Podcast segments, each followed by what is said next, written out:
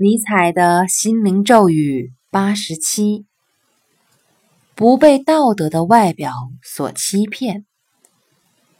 行为符合道德的人，并不一定是道德的人。也许他只是服从于道德，也许他并无主见，只是为了面子而已，亦或是因为骄傲自满，也有可能是束手无策，值得放弃，甚至可能是。觉得麻烦，才故意选择符合道德的行为，所以我们无法将符合道德的行为认定为道德。道德的真假无法根据行为来判断。